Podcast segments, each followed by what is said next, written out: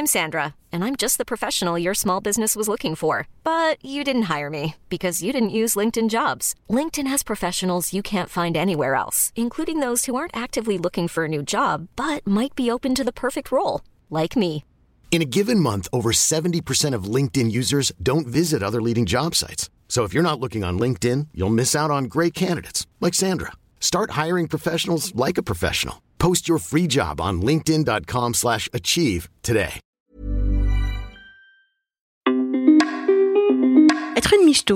Ça m'empêche d'être féministe? Un témoignage de Cheyenne Blue, lui Pardoro.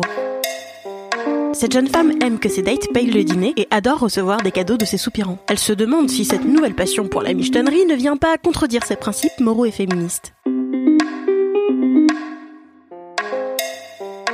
Je me suis séparée de mon compagnon il y a 4 mois. Qui dit célibat après 5 ans de couple exclusif dit pour moi très forte envie de faire de nouvelles rencontres. Je me suis inscrite pour la toute première fois sur Tinder, afin de tester la grande aventure d'une séduction aux mille visages. Très vite, j'ai voulu multiplier les applications pour maximiser mes chances de trouver des partenaires qui me plairaient. À Tinder se sont vite ajoutés OkCupid, Happen, Bumble et autres fruits. La frénésie du swipe s'est emparée de moi, et rapidement, j'ai fait des rencontres, quasiment toutes satisfaisantes à l'exception d'un gros raté. Mais bon, ce sont les risques du métier. Pour mon tout premier encart, après des années de couple et de vie commune avec mon ex-compagnon, j'ai eu une chance de cocu. Mon date était charmant, bien élevé, très beau, intelligent et cultivé. Nous avons partagé un dîner tout à fait délicieux, bien que pas très original, qu'il a payé après que j'ai insisté pour régler ma part. D'ordinaire, avec mes mecs précédents, je payais toujours pour mon repas, quand je n'invitais pas mon compagnon pour lui faire plaisir. J'ai été élevée comme ça, par une mère qui ne s'est jamais fait entretenir par aucun homme, et qui a même réglé toutes les factures pendant 20 piges de vie avec mon père. Cependant, ce jour-là, alors que mon date réglait l'addition, je me suis dit qu'il n'était pas très grave que pour une fois je me laisse inviter. D'autant que ce mois-ci, j'avais claqué mes derniers deniers dans un papier peint sublime qui recouvre désormais le mur porteur de mon salon. Alors bon, économiser 50 balles me paraissait plutôt une belle idée. Quelques jours plus tard, je me suis rendue à un second date. Là encore, mon date, de 12 ans mon aîné, m'a proposé de payer. Cette fois-ci, je n'ai pas vraiment insisté pour qu'il ne le fasse pas. Plutôt ravi, là encore, d'économiser des sous tout en me régalant de quelques plats sophistiqués. Les rendez-vous se sont enchaînés pendant deux semaines, et j'ai pris goût à ce sexe sans prise de tête. Mais aussi à ces dîners gratuits. Le plaisir que je prenais au lit était franchement équivalent, voire inférieur, à celui d'avoir économisé pour m'acheter le bar en rotin dont je rêvais, qui me servirait à préparer de délicieux cocktails à mes amis et pourquoi pas à mes dates. J'ai donc poursuivi mes rencarts, pour la joie de rencontrer de nouveaux hommes, mais aussi pour le simple plaisir de me faire inviter. Quelque chose venait toutefois titiller ma morale. J'avais le sentiment, certes lointain mais quand même très désagréable, de profiter de la générosité de ces mecs. Et pire encore, d'être le produit d'une société machiste qui encourage les hommes à entretenir les femmes pour avoir la main sur elles. Je pensais à ma mère qui m'avait toujours dit que la clé de la réussite était l'indépendance, aussi bien financière qu'affective, et qu'il fallait dans la vie ne compter que sur soi-même. Je comprends bien cet état d'esprit et le partage tout à fait. Mais en même temps, me faire inviter au resto ne vient pas, selon moi, compromettre mon indépendance. J'ai mon travail, je paye mon loyer et mes factures toute seule. Je ne demande rien à personne, sauf justement un peu à ma mère quand je suis vraiment à la dèche, ce qui n'arrive quasiment plus depuis quelques années. Ces hommes qui m'offraient à dîner et à boire dans de beaux endroits le faisaient pour me faire plaisir, et ça leur faisait sans doute un peu plaisir aussi. Aucun de ces hommes n'insistait, par ailleurs, pour obtenir quoi que ce soit en échange. Il m'est arrivé de me faire inviter par des mecs avec lesquels ça n'allait pas plus loin, car je ne ressentais aucune attirance. Le contrat semblait tacite, mais clair. On passe un bon moment. Si ça arrivait jusqu'au lit, tant mieux. Sinon, tant pis. Peu importe qui a réglé l'addition. Un soir, j'ai osé une blague auprès d'un date plus âgé que moi de 14 ans. Tu payes le resto dans l'optique de me baiser? Parce que je te préviens, j'ai une mycose. Il a su déceler la vanne et a rigolé très fort avant d'expliquer. Tu sais, j'aime inviter les gens avec qui je passe un moment cool, juste pour leur faire plaisir. Je le fais pas pour Ken, je le fais même avec mes potes. J'ai de la thune, j'aime en faire profiter les autres.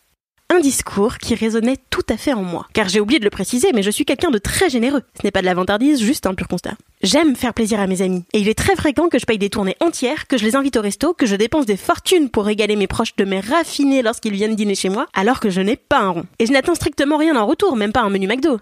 En gros, ce que j'avais pour point commun avec cet homme, c'était de ne mettre aucune intention dans l'action de payer, de ne pas interpréter ce geste comme une prise de pouvoir sur les autres. Car je pense qu'il s'agit là du nœud du problème.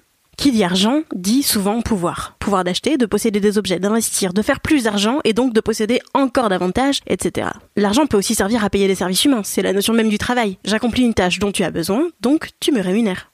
Mais dans un monde où on ne gagne de l'argent que parce qu'on l'a mérité, faut-il absolument accorder une faveur à ceux qui vous en donnent? La réponse est bien évidemment négative. Je ne devrais jamais quoi que ce soit à un homme juste parce qu'il a décidé de m'inviter au restaurant ou de m'offrir un objet coûteux par exemple. Il a voulu le faire, c'est son choix et il ne doit rien attendre en retour. Mais nous vivons dans une société patriarcale que nous, moi et plein d'autres gens, essayons au quotidien de déconstruire pour arriver à un concept complètement inédit, l'égalité entre les genres. Alors je me suis forcément demandé si accepter un dîner payé par un homme ne venait pas quelque part jouer le jeu d'un patriarcat qui, par le sucre de la galanterie, garde les femmes sous sa coupe. J'ai réfléchi, interrogé ma morale, mon féminisme et mes amis. La première réaction de la majorité des gens a été l'amusement. Ensuite, j'ai eu droit à pas mal de scepticisme, pour ne pas dire de réprimande.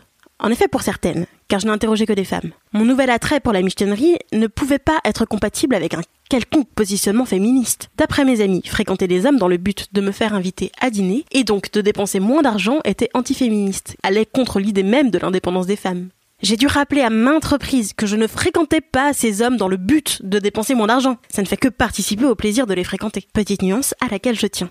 De plus, j'ai dû rappeler que ces dîners ne contribuaient en rien à me rendre moins indépendante, comme je l'ai expliqué plus tôt.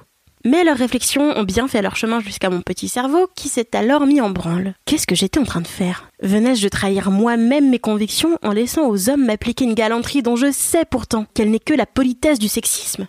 Ou bien est-ce qu'il n'y a pas quelques nuances, là encore, à apporter au débat? En l'occurrence, je ne suis pas sûre qu'il faille voir dans mon attitude celle d'une victime du patriarcat, mais plutôt celle d'une femme qui profite de la situation, qui se sert des armes dont elle dispose et qu'elle n'a pas choisi. Une profiteuse ou une opportuniste. En l'occurrence, si vous voulez que je me range dans une case. J'ai d'ailleurs compris, je crois, pourquoi on aimait tant ces fameuses cases, ces étiquettes dont j'essaye moi-même de me libérer. Je pense que ces étiquettes permettent d'être au clair avec notre morale, car il y en a des plus valides que d'autres. Féministe. C'est plus moral que michto. Mais personnellement, je ne ressens pas le besoin d'être moralement validé par qui que ce soit. Pour tout avouer, j'en ai globalement un peu marre que l'on m'explique comment être féministe. J'en ai assez de devoir cocher des cases pour être validé par ma propre équipe ou par le reste du monde. Je n'ai pas à prouver que je porte des convictions dans ma poitrine. Je crois en un monde plus égalitaire. Je crois que le monde progresse d'ailleurs. Je crois que les mentalités évoluent. Je crois que j'y contribue en essayant toujours de faire de la pédagogie autour de moi. Et en ayant choisi de ne jamais me positionner comme victime d'un quelconque système. J'ai ma vie bien en main et je suis la seule décisionnaire de ce qui s'y passe. Finalement, je pense que c'est déjà suffisant. En tout cas, c'est suffisant pour moi. Suffisant pour que je ne culpabilise plus parce que j'aime que l'on m'invite au restaurant et que l'on m'offre des cadeaux. Suffisant pour que je n'ai pas l'impression de trahir mes convictions profondes. Mais peut-être que je me trompe? Je reste ouverte, bien sûr, à la discussion. Je pense que pour étoffer ce débat, il faudrait connaître l'avis des hommes qui invitent. Alors je pense leur demander les prochaines fois ce qui les motive vraiment à payer. Je crois qu'il peut exister une forme d'hypocrisie sous-jacente dans l'action de régler l'addition. Que ça peut, dans certains cas, sous-entendre Regarde qui ramène la grosse moula et te permet d'ajouter de la truffe sur tes pattes de pauvre. When you make decisions for your company, you look for the no-brainers. If you have a lot mailing to do, stamps.com is the ultimate no-brainer. Use the Stamps.com mobile app to mail everything you need to keep your business running with up to 89% off USPS and UPS. Make the same no-brainer decision as over 1 million other businesses with Stamps.com. Use code PROGRAM for a special offer. That's Stamps.com, code PROGRAM. Ça peut être un move plutôt perfide qui consiste à payer pour donner à l'autre l'impression d'être redevable jusque dans la chambre à coucher. Et ça, ce n'est pas sain. Personnellement, j'ai choisi de ne jamais me sentir redevable. Jamais. Et je suis convaincue que c'est ça qui me permet de répondre positivement à la question du titre. Le fait d'accepter qu'on m'offre quelque chose sans que j'ai l'impression de devoir quoi que ce soit en retour. Finalement, je profite d'un dîner gratuit tout en conservant mon libre arbitre et en restant maîtresse de chacun de mes faits et gestes. Personne n'a d'emprise sur moi. Même pas les mecs dont le porte-monnaie déborde. Allez, maintenant, battons-nous dans les commentaires. Si tu souhaites participer au débat, rendez-vous dans les commentaires de l'article sur mademoiselle.com. Música